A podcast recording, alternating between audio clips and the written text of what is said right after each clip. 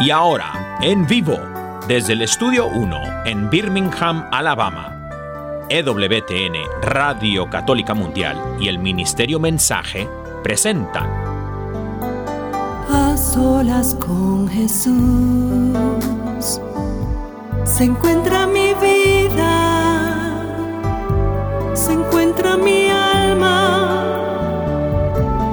A solas con Jesús quisiera oír su voz que dice, ven a mí, tú que estás cansado y agobiado, y yo te haré descansar. Nada te turbe, nada te espante, quien a Dios tiene, nada le falta, nada te turbe, nada te espante, solo Dios basta, solo Dios basta. A solas con Jesús. A solas con Jesús. Queda con ustedes el Padre Pedro Núñez. Gloria al Rey de Reyes, gloria al Señor de Señores Jesucristo. Qué gusto estar con ustedes, hermanos y hermanos. No se imaginan el gozo que siento en mi corazón. ¿Por qué? Porque por una semana prácticamente no los he visto en vivo y en directo, así que qué bueno. Los jueves tenemos programa también, pero son programas eh, de televisión que se pasan a través de la radio a la misma hora, en la misma estación, así que no se lo pierdan porque son muy interesantes también. Pero gracias a Dios también porque ya estamos terminando la época de Adviento y preparándonos de verdad para el nacimiento glorioso, poderoso, apoteósico de ese que es nuestra esperanza, nuestro Salvador y Señor, que es Jesucristo. Hoy tenemos un programa muy interesante, cargado de bendiciones para todos y cada uno de ustedes. Es estudio abierto, es decir, vamos a estar respondiendo preguntas que nos han hecho en el transcurso de los últimos tiempos, pero también quisiéramos escuchar de ustedes cualquier pregunta que quieran hacer, cualquier eh, tema que ustedes quisieran abordar, que tal vez no están totalmente convencidos eh, en relación a la doctrina de la Iglesia o las enseñanzas de la Santa Biblia, o en fin, lo que ustedes quieran hablar. Estamos aquí para servirles, si quieren oración, pues también. Nuestro número telefónico ya se los voy a, dar para que ustedes lo tengan a mano y si me lo pasan, por favor, les agradecería muchísimo porque necesitamos esa información. Y yo creo que, vamos a ver, no puedo, no puedo ver, Daniel, no puedo ver. Por cierto, Daniel y Caro hoy van a estar conmigo haciendo las preguntas. Y bueno, pues aquí se lo pasamos en estos momentos. Eh, pido disculpas, hermanos, porque estamos prácticamente llegando de, del hospital. Este jueves tengo cirugía del pie izquierdo, pues tengo un dedito encima de otro y es un dolor. Después de un año ya me he decidido pues hacerme la cirugía. Número telefónico de Estados Unidos, Canadá y Puerto Rico, además completamente gratis. Es el 1833-288-EWTN. 1833-288-EWTN. Y llamadas internacionales, por favor, marquen el número 1-833-288-3986. 1-833-288-3986. Estaremos dando estos números telefónicos en el transcurso de este programa quiero eh, pues decirles a ustedes que eh, doy gracias a Dios por todas las personas que me han eh, prometido oración por este, esta intervención quirúrgica que voy a tener en los próximos días, el día jueves. No es una cosa eh, terriblemente difícil, me imagino, yo, soy cirujano, pero me imagino que no puede ser tan difícil. Pero sí, molesto, molesto, duele bastante, sí, y el problema es que ese dolor ya no está localizado en, en los dedos del pie, sino que ya está pues expandiéndose a todo el pie en su totalidad.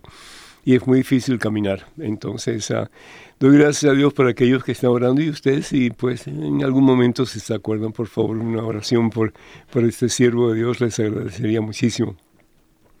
Quiero um, recordarles que eh, estamos en vivo y en directo en este su programa Solas con Jesús y doy gracias a Dios por la participación de Caro, que está aquí con nosotros, y la esposa de Daniel, que está del otro lado de la cabina en los controles. Y ellos pues acaban casi eh, de llegar de California, fueron a visitar a su familia allá. Y pues me agrada mucho de que ya estén de regreso. El, el martes pasado estuvo Douglas aquí conmigo y hizo un muy buen trabajo, pues yo estoy seguro que ustedes van a hacer un muy buen trabajo también. Así que no dejen de amarnos, no dejen de comunicarse con nosotros, porque estamos esperando sus llamadas, no se imaginan cuánto. Caro, bienvenida. Muchas gracias, padre. Estoy súper feliz de estar pues aquí acompañando su programa, pues junto con mi esposo. Es un privilegio enorme. Y bueno, por aquí estamos al pendiente de todos de sus mensajes, eh, de todas sus preguntas, para que el padre, con todo el amor que lo hace, pues les responda y nos dé claridad con referencia a todos los temas pues que tenemos. Muchas gracias. Bendito sea De nuevo, estudio abierto. Cualquier pregunta, cualquier comentario que quieran hacer, estamos más que a su disposición en este su programa Solos con Jesús. Daniel, ¿cómo está Daniel? Hola, padre. Bien, gracias a Dios, padre. Aquí, como, ahora sí, como dice la, raza católica, bendecido y en victoria. Bendecido y en victoria, benditos a Dios. Pues vamos a comenzar eh, con una oración como hacemos de costumbre. Entonces, eh, es importante ponerlo todos los pies de Cristo Jesús para que Él sea quien nos guíe en este programa que con todo cariño hacemos para todos y cada uno de ustedes. En el nombre del Padre, del Hijo y del Espíritu Santo. Amén.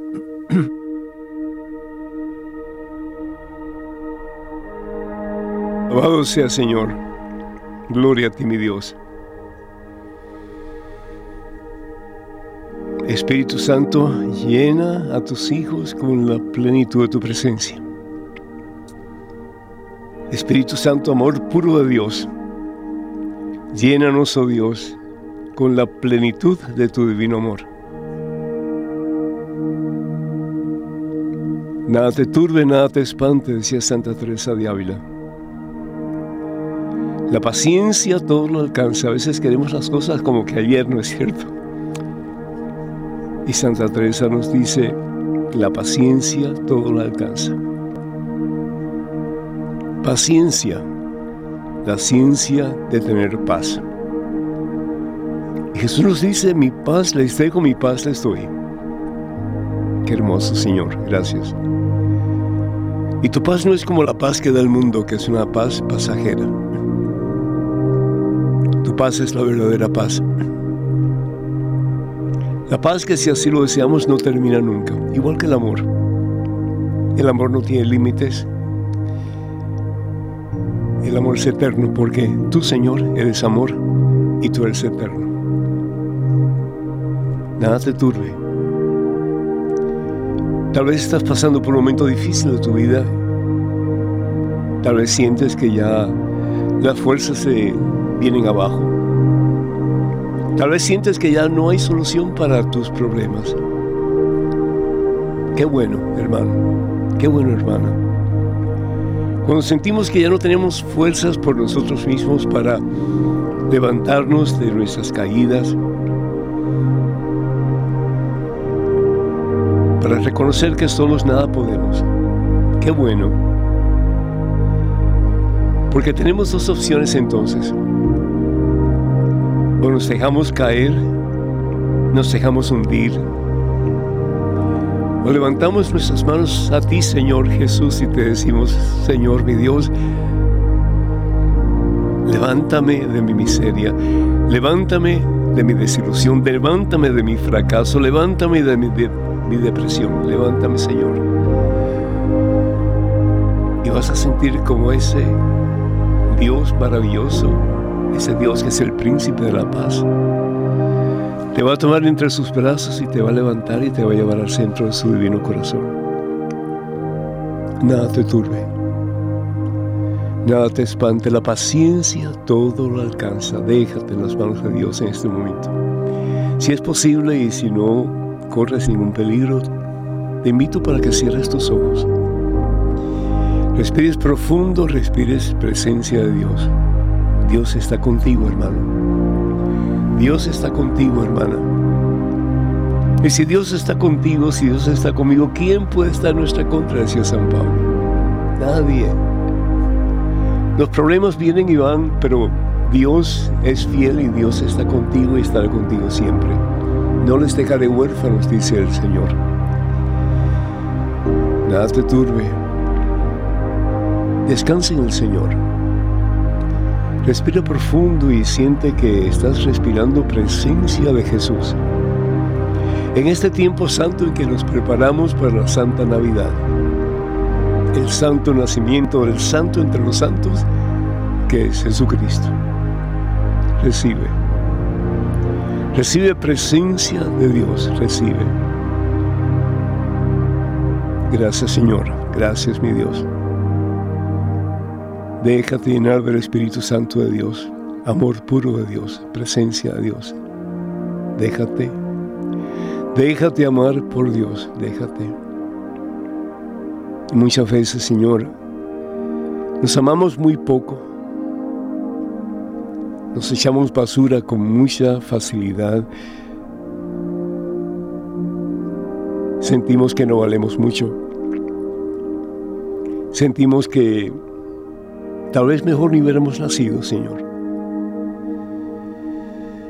Pero tú, Señor, creaste en cada uno de nosotros una obra maestra. y nos creaste, Señor, para que al vernos a nosotros tú pudieras ver un reflejo de tu presencia en nuestras vidas. De toda tu creación, Señor, de todo lo que tú creaste, la cúspide de tu creación, lo más hermoso, lo más grande, lo más fabuloso, lo más importante, es ese hermano que me está escuchando, esa hermana que me está viendo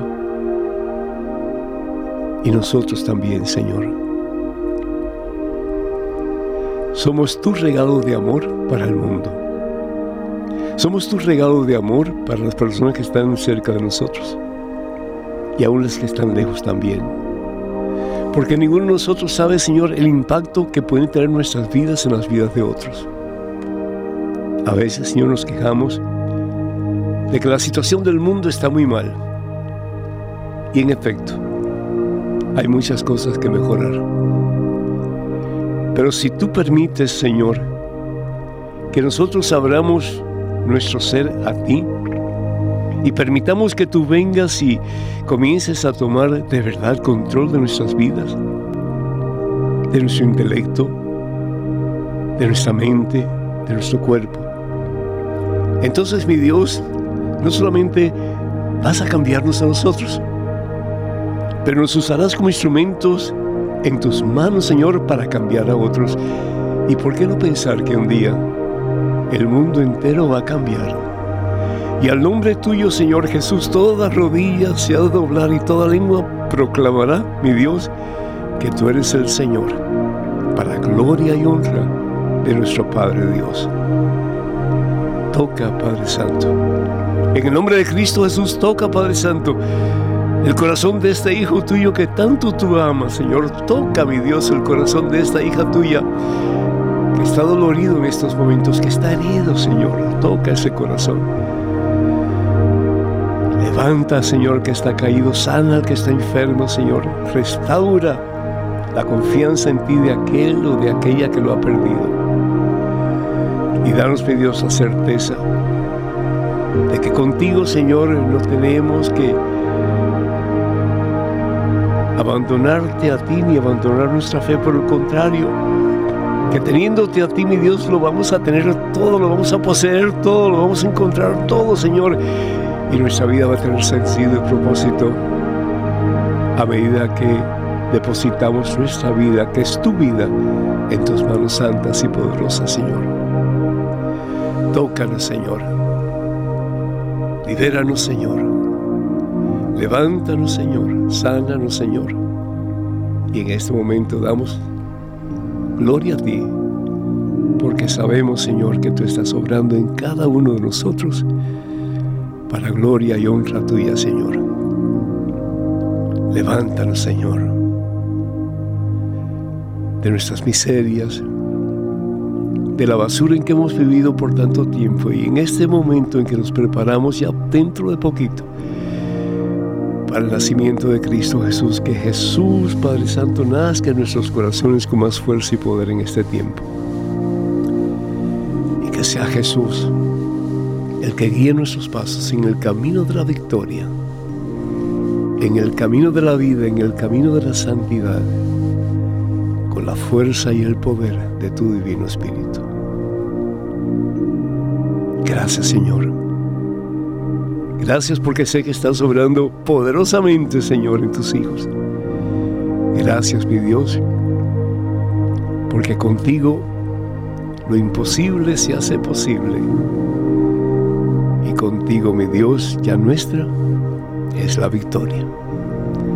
A ti, Padre Santo, en Cristo Jesús, gloria, honra y honor por los siglos de los siglos. Amén, Señor. Amén. Nos cubrimos con la sangre del Cordero en el nombre del Padre, del Hijo, del Espíritu Santo.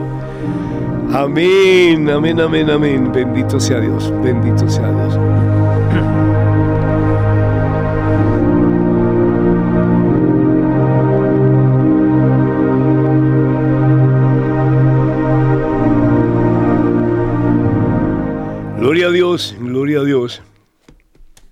Yo no sé tú, Caro, pero y tú, Daniel, pero cuando así yo me dejo como que en las manos del Señor en oración, ay, qué rico. Es que Ya la que presencia ya. de Dios, sí, la presencia de Dios siempre Ya. nos llena de paz. Todo, todo lo tiene, Sí, sí. todo- así ¿qué, es. qué problema puede haber en nuestra vida? Y tenemos muchos problemas, definitivamente. Sí, Pero ¿qué problema no podemos nosotros solucionar si Dios está con nosotros? y cuando dejamos Ah. todo en las manos de Dios, sin duda alguna, pues el Señor toma el control de esas situaciones y por eso ya no sentimos esa carga sobre nuestros hombros. Claro, claro. está Lo eh, peor que podemos hacer es pensar o sentir que nosotros tenemos que tomar decisión de todas nuestras situaciones. Y el Señor nos dice, pero un momentito, Así es. permíteme, permíteme ayudarte, permíteme ayudarte. Yo te amo, nunca te voy a abandonar. Y la fuerza que yo te voy a dar es mucho más grande que la pequeñísima fuerza que tú tienes para sobrepasar problemas y dificultades. Así es. Eso es que hermoso cuando, como dice Teresa de Ávila, eh, permitimos que el Señor haga su obra en nosotros. Entonces ella dice, nada te turbe, nada, nada, nada. sí. Como que parece algo irresponsable, ¿no? Pero el poder decir, Señor, no me turba nada porque todo lo pongo en tus santas manos Así es. y tú me vas a guiar. ¿Qué te parece, Daniel? No, a mí me parece, fíjese, yo estaba pensando ah, precisamente en que a veces cuando nos enfocamos en los problemas y en las situaciones, padre, Claro, creemos que eh, el problema es más grande que nuestro Dios y llegamos a olvidarnos de Claro. qué tan poderoso y grandioso es nuestro Dios y cuánto nos ama, ¿no? Y está y no es ajeno a nuestras situaciones. Entonces creo que en vez de enfocarnos en la situación, aunque parezca imposible, para Dios no hay nada imposible y eso se lo, nos lo Amén. recuerda en el Adviento que le dice a María, ¿no? Para Mm. Dios no hay nada imposible. no le digas a tu Dios cuán grande es tu problema. Ujú. Dile a tu problema Cuán grande es Dios. cuán grande es tu Dios. Amén. Padre, y sabe que yo creo que ese es un llamado pues para nosotros y para todas las personas que están escuchando este programa, para que Ujú. nos aprendamos a refugiar en el Señor, porque es que a veces pasan las cosas y las y naturalmente a veces buscamos un refugio en otras, en personas o en la tristeza Claro. o en el entretenimiento o en otras salidas o en otros escapes, ¿cierto? Hay personas que se refugian en el licor, en tantas cosas, pero cuando aprendemos a refugiarnos en el Señor, el Señor siempre va a estar obrando, nos va a llenar de paz y va a tomar el control de esas situaciones. Eso es lo que hay que aprender a hacer. En inglés sería let go, let God. Ah, Let go. ok. Suéltate, suéltate. ¿Verdad? Como un niño, cuando el padre lo tira así, ¡rum! ¿verdad? Y después lo agarra, el niño Sí, tiene plena confianza de que su papá lo va a lo va a agarrar. Sí, Yo claro. me acuerdo cuando yo tenía cuatro o cinco años, papá me tiraba así, ¿verdad? Y mamá se quedaba. ¡ah! Pero mamá siempre, mamá siempre sabía que papá, porque era fuerte, Claro. me iba a agarrar, me iba a sostener. Entonces, qué rico sentir eso, ¿no? Padre, Amén. y, Sí. y- y perdón que los interrumpa, eh, en francés, ¿cómo sería la cosa? Es que tenemos un francesito por acá que está aprendiendo el francés. Bendito sea Bueno, eso es algo que hacemos fuera del programa, pero lo traemos aquí. Ese programa se llama Órale, ¿no es cierto? En la radio. Bendito sea Dios. Ah, sí. Y también hay otro Mm. programa que, que tú haces con un grupo de señores Sí, son programas dentro de la dentro de EWTN Radio Católica Mundial y ese programa de Hombres en Vivo es todos los jueves también ah, a las 6 de la tarde, hora del centro y Órale, que lo hacemos mi esposita Caro Ramírez y yo. Ese es a las 5 de la tarde todos los jueves también. Pero hay uno que habla como medio francés, así. Sí, ese es el de Hombres en Vivo, el cafecito. eh, monsieur, bueno, hay que poner un, poquito de, humor en lo que hacemos, ¿verdad? Claro que sí. Sí, número telefónico de Estados Unidos, Canadá y Puerto Rico para que se comuniquen con nosotros y la llamada completamente gratis es el 1833 288 3986. Repito, 1833 288 3986. Y a más internacional, por favor, marque el número 205-271-2985. Repito, 205-271-2985. Quisiera compartir con ustedes un pasaje de la Santa Biblia que está tomado del Evangelio según San Mateo. El capítulo, vamos a ver, el capítulo 3, si no me equivoco. Hmm. El capítulo 3, vamos a comenzar con el versículo 1. Es este, este hombre, este joven, que se conocía con el nombre de Juan el Bautista. Juan era pariente de Jesús. Juan era hijo de Zacarías y de Isabel, prima de María Santísima.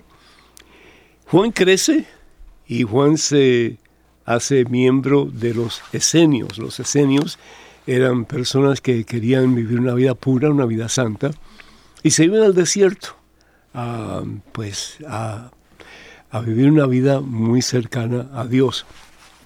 Y nos dice la palabra de Dios lo siguiente, fíjense qué interesante. Por aquel tiempo, no sabemos con exactitud en qué momento fue, eh, se presentó Juan el Bautista y empezó a predicar en el desierto. Y a mí me llama la atención, digo, caramba, en vez de predicar ante multitudes de personas, antes de, en vez de predicar en, no sé, en el templo, por lo menos en el atrio del templo o algo así donde la gente podía oírlo, se va al desierto.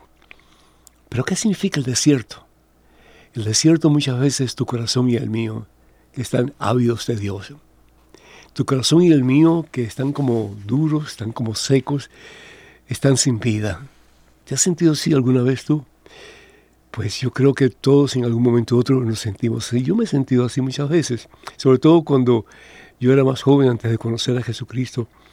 Yo hasta, y esto lo digo con, con vergüenza, pero es cierto, en más de una ocasión yo pensé suicidarme porque yo pensaba que mi vida no valía para nada. Por eso la oración de hoy como que me tocó a mí personalmente. Eh, yo no preparo la oración cuando nos reunimos para compartir este programa, pero sí sentí como que el Señor me está hablando a mí personalmente, porque nada te turbe. Es decir, si Dios está contigo, ¿quién puede estar en tu contra? Y pensamos a veces que los problemas son mucho más grandes que nuestra capacidad de vencerlos, y tal vez sí es cierto. Pero acuérdense, acordémonos que no estamos solos, que Dios ha prometido estar siempre con, nuestros, con, con nosotros y especialmente en nuestros peores problemas, en nuestras más difíciles situaciones. El caso es que Juan está predicando en el desierto. Tal vez está predicando en los desiertos de los corazones que ya habían perdido esperanza, en los desiertos de las personas que ya no tenían eh, fe para seguir adelante. Juan predicaba. Hay una historia muy bonita que a mí me gusta mucho, en que este profeta va a esta ciudad y empieza a predicar y al principio montones de gente se arrimaba para escuchar lo que él tenía que decir él hablaba muy bonito y hablaba de, su corazón. Pero poquito a poco, como siempre pasa, o pasa muchas veces, la gente comenzó a retirarse poco a poco porque tenían otras responsabilidades, otras cosas que hacer. Y finalmente se va todo el mundo y se queda solamente él. Pero él sigue predicando. Él sigue predicando, él sigue predicando. Y viene uno y le dice, oiga, Señor, pero ¿para qué sigue predicando si al fin y al cabo todo el mundo se ha ido? Y dice, yo sé que todo el mundo se ha ido, pero por lo menos predico para escucharme yo mismo y para poner en práctica lo que yo predico. Cuando nosotros predicamos a otras personas, ojalá nos aseguremos de nosotros vivir lo que predicamos. Tu papá, tu mamá, que predicas a tus hijos de una forma u otra, que les enseñas el camino del bien, asegúrate que tú también pones en práctica lo que tú predicas. Y sabes una cosa, que cuando nosotros a pesar de que tengamos problemas y dificultades, seguimos proclamando que Jesucristo está vivo, que en Cristo hay victoria, hay poder y hay esperanza. Eso lo escuchamos nosotros. Y aunque otras personas ya no quieran escuchar, que lo escuchemos nosotros va a ser la gran diferencia. Porque cuando es que un enamorado se da cuenta de lo mucho que ama a su enamorada, cuando se lo dice una y otra vez y otra vez. A mí me da lástima a veces matrimonios que ya llevan cierto tiempo casados, que nunca se dicen te amo, que nunca se dicen te quiero, te quiero. ¿Y cómo va a saber la pareja de que realmente se aman o se quieren, a no ser que sean capaces de decírselo una y otra y otra vez? Porque va a haber momentos de aridez, aún en el matrimonio. Va a haber momentos difíciles, aún cuando están supremamente enamorados el uno del otro, van a haber momentos de cansancio, ¿sí? Y pues hasta de frialdad. Pero qué bueno que se sigan diciendo te amo, te. Yo recuerdo a mi padre elogiando a mi madre todo el tiempo y mi madre se ponía roja. Pero mi padre nunca dejó de elogiar a mi madre. Y tenían una relación tan bonita, tan bonita. Siempre iban juntos. Papá le, toca, le llevaba a mamá de la mano en la iglesia, en cualquier lugar donde estaban. Y era como una pareja pues de novios y sin embargo ya estaban para cumplir 60 años de vida matrimonial.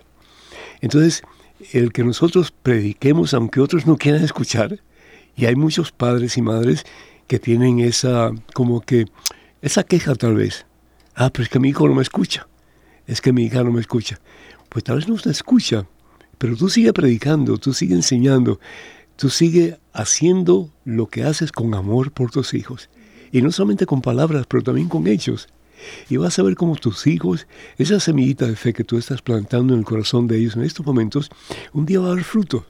Y esos hijos tuyos que hoy día piensan que son rebeldes, que no les interesan las cosas de Dios, a través de tu testimonio de vida cristiana, un día van a doblar rodillas y van a proclamar que Cristo está vivo y que Él es el Señor. Predica en esos desiertos. No te canses de predicar en esos desiertos. Tú predica. Tú haz lo que tú puedes. Dios, sin lugar a dudas, va a hacer el resto. El caso es que Juan predicaba en el desierto. Y este era el mensaje de Juan renuncien a su mal camino. Todos en algún momento u otro en nuestra vida, hermano, hermano, hemos caminado en un camino equivocado. Todos hemos cometido, como decía San Pablo, el mal que no queremos hacer y no hemos hecho el bien que deberíamos de haber hecho. Pero siempre hay una nueva oportunidad. Creemos en el Dios de las oportunidades.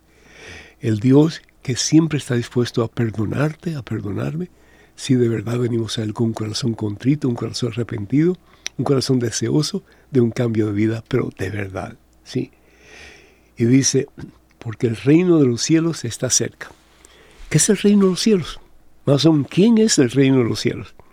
El reino de los cielos, hablemos en una teología simple, es Jesucristo, sencillo como eso. Ese que nosotros proclamamos rey, sin embargo, es el reino. ¿Por qué? Porque en Jesús, el Rey, que se hace uno como nosotros, como dice San Pablo en su carta a los Filipenses capítulo 2, se redujo, se redujo, se hizo nada, uno como nosotros.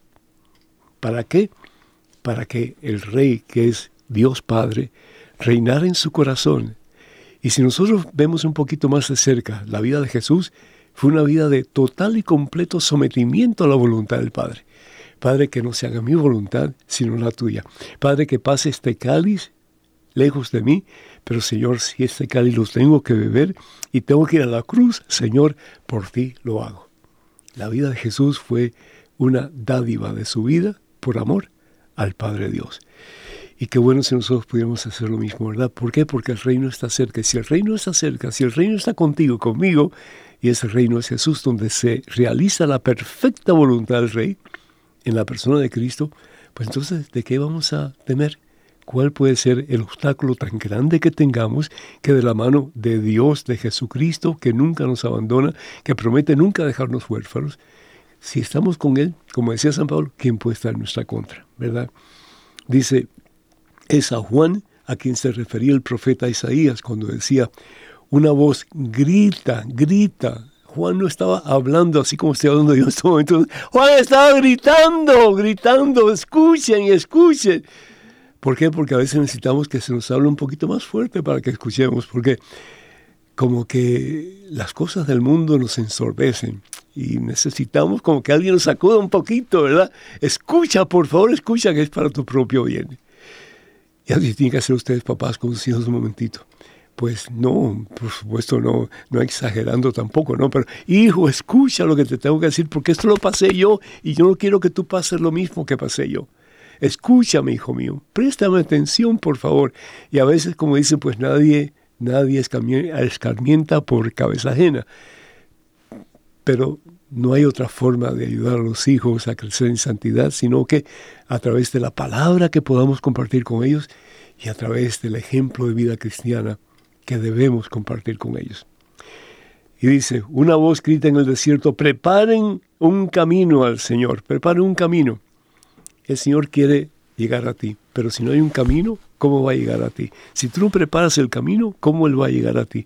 Si tú no comienzas a vivir de acuerdo a la voluntad de Dios en este fin, fin de Adviento y principios de Navidad, ¿cómo Él va a llegar a ti?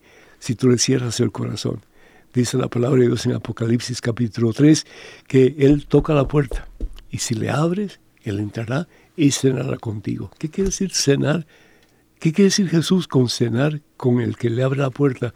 Para el judío cenar con alguien era de suma importancia porque solamente cenaban con las personas más allegadas. Yo a veces me pongo a pensar sobre eh, la misa, en que todo el mundo es bienvenido, ¿Por qué? Porque todos somos familia, todos somos hermanos, todos hemos sido bautizados en la misma persona de Cristo Jesús con la fuerza y el poder de su Espíritu Santo. Somos uno en Cristo. Entonces, de la misma manera que el Señor pide que abramos la puerta de nuestro corazón para Él cenar con nosotros, Él también nos invita a cenar con Él en cada Santa Eucaristía, en cada Santa Comunión, para de verdad llegar a ser uno. Y no solamente nosotros y Él, pero nosotros como familia, y Él como centro de nuestra vida y de nuestro corazón. Pudiéramos seguir hablando porque simplemente estamos compartiendo el principio de todo ese maravilloso pasaje, pero creo que ya es suficiente por este momento. Vamos a dar números telefónicos de nuevo, Caro y Daniel, y pues invitamos a ustedes para que nos llamen. Quisiera poner una linda alabanza, ¿verdad? Antes de comenzar con las preguntas y respuestas. Y esa alabanza, pues, la canta Daniel. No, no, no, la canta Caro, la canta Ya los dos somos uno. Pero es como si la cantara Daniel también, porque al fin y al cabo los dos son uno, por lo menos a veces están llamados, ¿no? Así dice la palabra de Dios. Teléfono, número telefónico de Estados Unidos, Canadá y Puerto Rico, además completamente gratis. Acuérdense, por favor, 1833 288 3986. Repito, 1833 288 3986 y llamadas internacionales, por favor, marquen el número 205-271-2985. 205-271-2985. Escuchemos esta hermosísima alabanza en este tiempo maravilloso en que nos preparamos para la Santa Navidad. Que el Rey de verdad llene tu corazón y el mío de los labios y de la garganta de nuestra queridísima Caro. Para ustedes, esta hermosa canción. Escuchemos. Música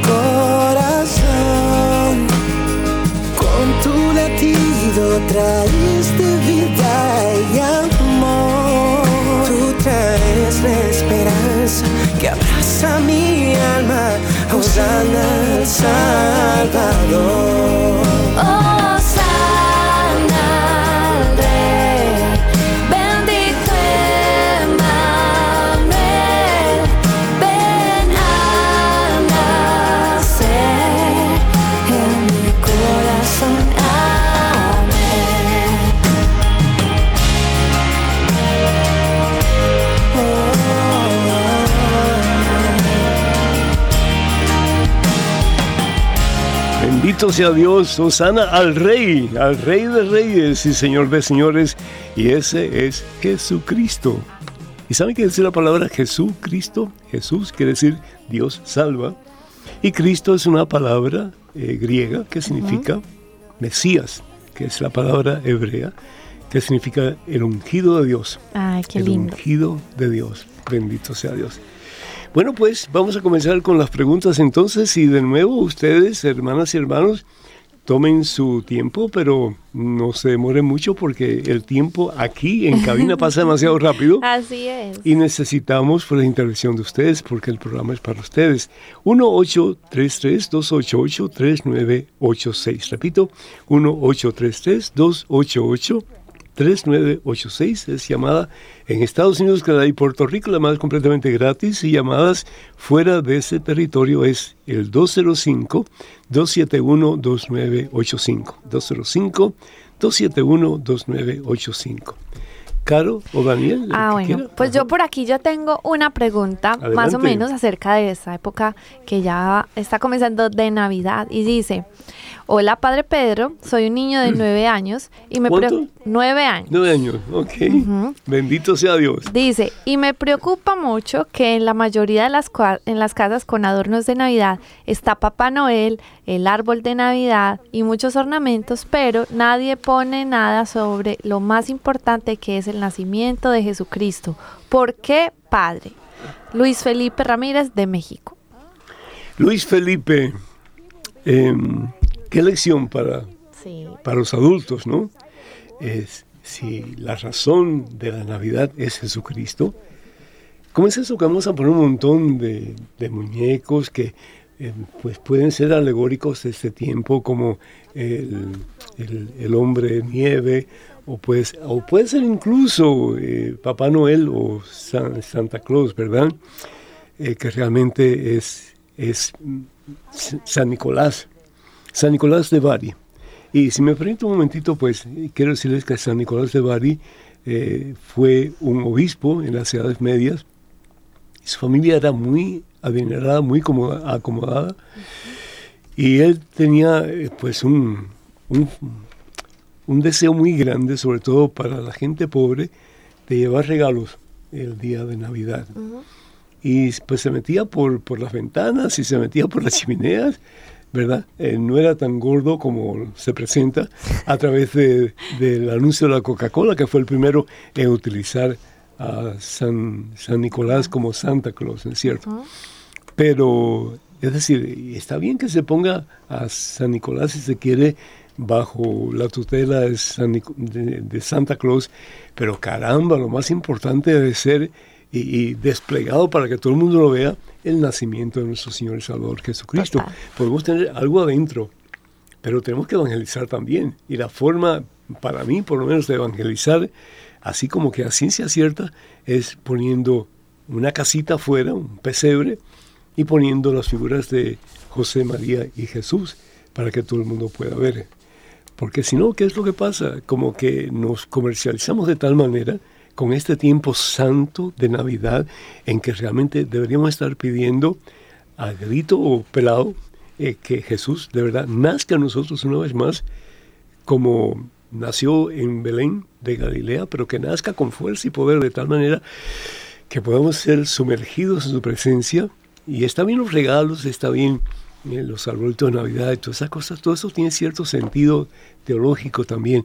Pero más importante es Jesús y que podamos presentar a Jesús y decir a la gente, yo soy cristiano, yo celebro el nacimiento del Señor Jesús. Yo te doy gracias, mi hijo, te doy gracias a Luis Felipe, porque con nueve años ya tú puedes distinguir entre una Navidad con Jesús y una Navidad sin Jesús. Y eso hace una gran diferencia. Bendito sea Dios. Adelante, Daniel. Amén, amén. Padre, mire, más o menos de la mano de la mano con esa pregunta, este tenemos a Jorge Hernández desde Colombia que nos dice, querido Padre Pedro, eh, ¿qué es lo que dice la palabra de Dios acerca de esto? Porque tengo una confusión muy grande. Y es que en Colombia es el niño Jesús que trae los regalitos y en México escuché que es los Reyes Magos y en Estados Unidos Santa Claus y en otras partes San Nicolás. ¿Qué piensa usted, padre? Bueno, primero de todo, el regalo. por excelencia es Jesucristo. Él es el regalo de nuestro Padre Dios. Así, eh, nuestro Padre Dios nos ama tanto, te ama tanto a ti, hermano, a ti, hermana, a nosotros, que lo dio todo. Dios su único Hijo. Y lo da cuando y cómo lo da en el vientre de María Santísima. Jesús se encarna en el vientre de María Santísima, en el vientre purísimo de María Santísima, y se hace uno como nosotros en todo menos el pecado, dice San Pablo. Él es el regalo. De ahí podemos hablar de otros regalos, pero Él es el regalo. Regalo también lo que traen los magos de Oriente a Jesús, unos dos años más tarde. Eh, le traen regalos de oro, incienso y mirra, y cada uno de estos regalos tiene un símbolo en particular. El oro que representa la realeza, porque Jesús es rey. Eh, el incienso, porque se le ofrecía a los dioses en el Antiguo Testamento y también pues en los tiempos del el Imperio Romano. Pero quien es verdaderamente Dios es a quien se le ofrece el incienso que es Jesucristo. Él es. Y finalmente mirra, que es, representa la humanidad de Jesús. y, al fin y al cabo, pues, lo que se va a usar para embalsamar el cuerpo inerte de Jesús cuando Él da la vida por ti y por mí en una cruz en el Calvario.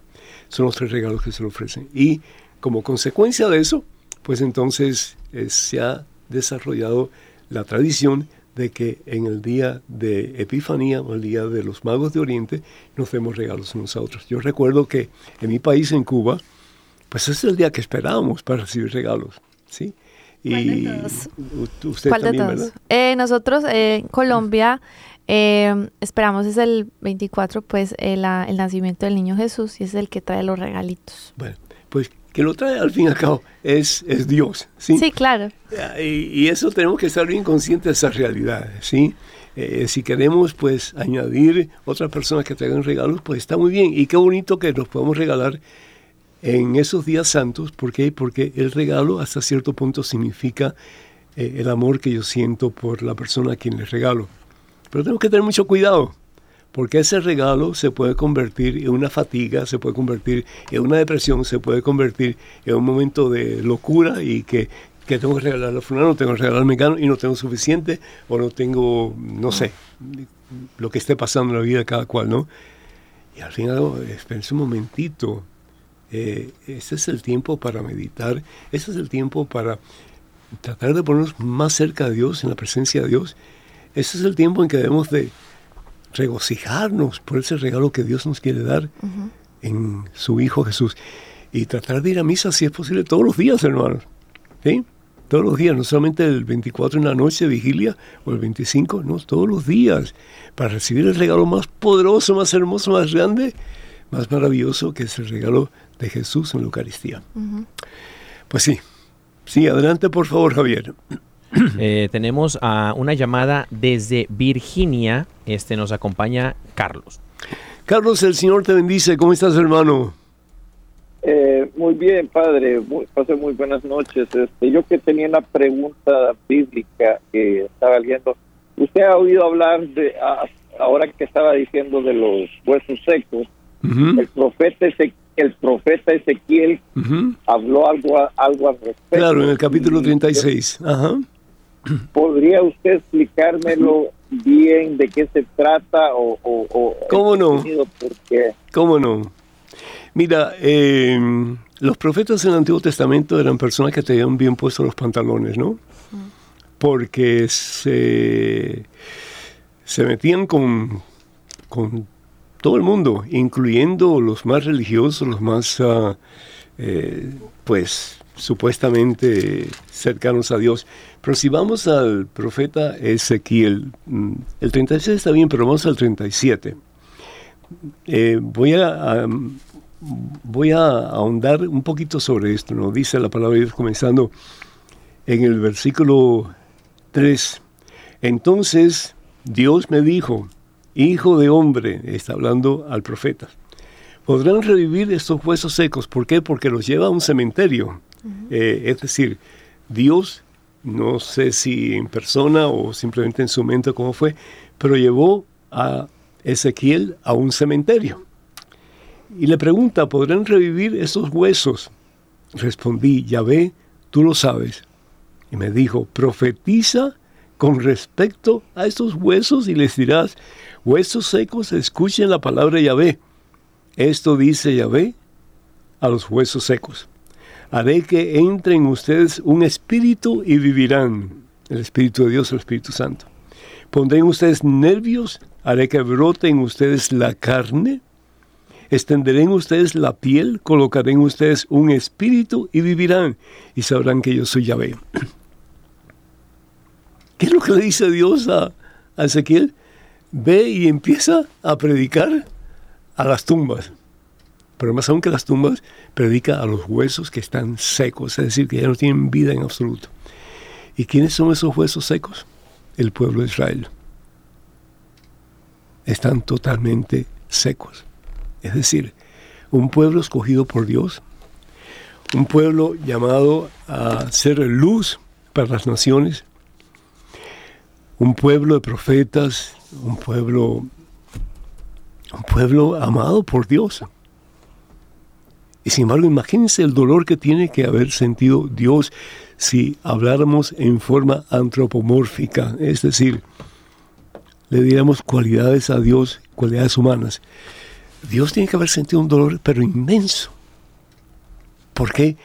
Porque, mira, a a tu hijo, a tu hija, tú le enseñas desde pequeño el camino que tiene que seguir, que es el camino del amor, el camino de la fe, el camino del bien, el camino de la esperanza, el camino de Dios.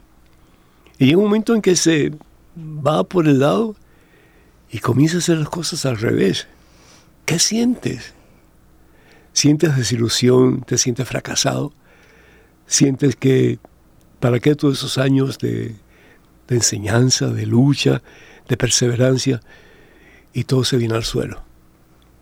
Y así le dice Dios a Ezequiel, predícale a esos huesos que están secos, predícale a ese pueblo que se ha apartado de mí y se ha ido tras dioses falsos, predícale, porque Israel se ha convertido en un cementerio.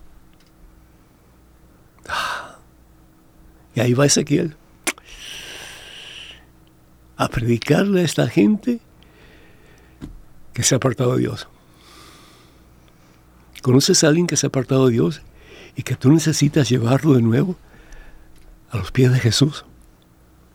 Yo conozco varias personas, pero qué duro se hace, ¿no es cierto? Porque, como dice el Señor Jesús, cuando sale un demonio de una casa, después de limpiarla, si no tienes cuidado, van a entrar siete más. Es decir, una multitud. Pero lo importante es no darse por vencido.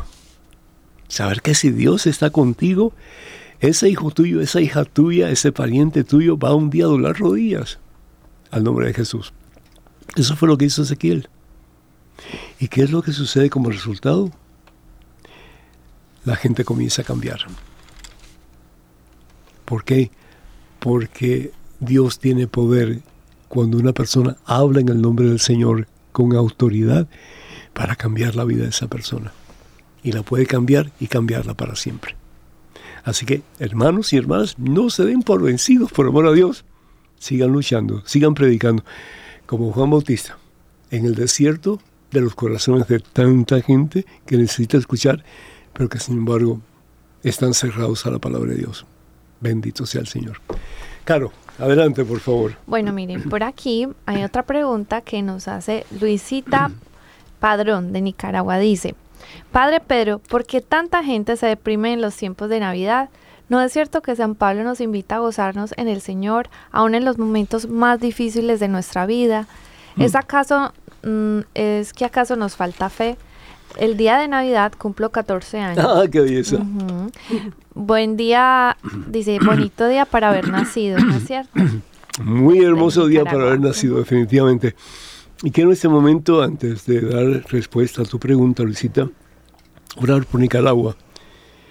Padre misericordioso, Padre bueno, Padre amantísimo, yo te pido por tus hijos en Nicaragua. Yo te pido, mi Dios, por un pueblo que realmente viva su cristianismo, no solamente el pueblo, pero el gobierno también. Y que de verdad sea un pueblo en que Jesús sea Rey y Señor de toda Nicaragua. Y que con María Santísima, la Inmaculada Concepción de María, ese pueblo, Señor, llegue a ser un modelo para todos nosotros de fe, de esperanza y de la plenitud de tu amor. Te lo pedimos, Padre, en el nombre de Jesús, tu Hijo, nuestro Señor. Amén. Pues la gente se deprime porque perdemos de vista a Dios. Puede ser que hayan casos eh, patológicos en que una persona se deprime porque su sistema eh, neurológico no está balanceado. Puede ser. Pero en la mayoría de los casos, los problemas de depresión tienen que ver con inseguridades, con desalientos, con tristezas a consecuencia de problemas que se experimentan en nuestro diario vivir. Esos son más bien eh, problemas psicológicos, no necesariamente patológicos. ¿Qué hacer, Luisita? ¿Qué hacer? Pues yo te doy un remedio que creo que es el mejor remedio. Busquemos a Jesús. Y puede ser que esto suene como que muy arcaico, ¿no? Muy fuera de onda. Pero el Señor Jesús lo dice en el Evangelio según San Mateo capítulo 7, versículo 7. Busca y encontrarás. Toca la puerta y se te abrirá. Pide y recibirás. Porque el que busca encuentra. El que toca la puerta, la puerta se abre, dice el Señor. Y el que pide recibe. No dejes de luchar por tu fe. Dice el Señor Jesús también en el Evangelio según San Mateo, capítulo 24, versículo 13, que el que persevera hasta el final se salvará. Claro, definitivamente habrá momentos de desilusión, momentos de fracaso, momentos en que sentimos que ya tal vez no vale la pena seguir haciendo lo que estamos haciendo. No den cabida a Satanás. Digan, en el nombre de Cristo Jesús, fuera de mí, Satanás. Porque todos tenemos esos momentos momentos de vacío, de desilusión, de desencanto, etc. Pero no, revístete, dice San Pablo también en su carta a los Romanos capítulo 13, versículo 14, revístete de Cristo. ¿Y cómo te vas a revestir de Cristo? La oración, los sacramentos, que es algo importantísimo porque es lo que el Señor Jesús nos ha dejado para nosotros poder tener la fuerza, el poder del Espíritu Santo para caminar en la victoria de los hijos de Dios. Y tercero, que es muy importante, las obras de caridad, las obras de misericordia. Nosotros cuando comenzamos a poner nuestros ojos en las personas que sufren, dejamos de poner nuestros ojos en nosotros mismos y comenzamos a sentir el alivio y el gozo de reconocer que nuestras vidas tienen sentido. Pero si nos enfrascamos en nuestras vidas nada más, ay, pobrecito yo, ay, que no puedo hacer nada bien hecho, ay, que no me, no me escuchan, que no me atienden, que no me hacen esto, no me hacen lo otro. Entonces ahí comenzamos a hundirnos. Y es lo que quiere Satanás. Tú lucha, tú lucha, persevera, sabiendo que no estás solo, no estás sola.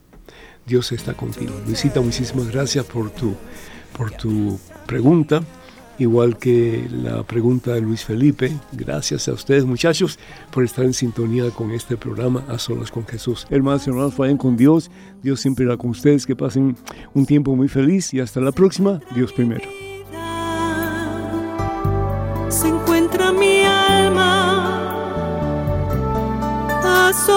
Con Jesús y quisiera oír su voz que dice ven a mí. Tú que estás cansado y agobiado, y yo te haré descansar. Nada te turbe, nada te espante, quien a Dios tiene. Nada te turbe, nada te espante, quien a Dios tiene. Mi misericordia es más grande que tus miserias y de aquellas del mundo entero. ¿Quién ha medido mi bondad? Por ti he bajado del cielo a la tierra, por ti me he dejado poner en la cruz, por ti he permitido que fuera abierto con una lanza mi sagrado corazón y he abierto para ti una fuente de misericordia.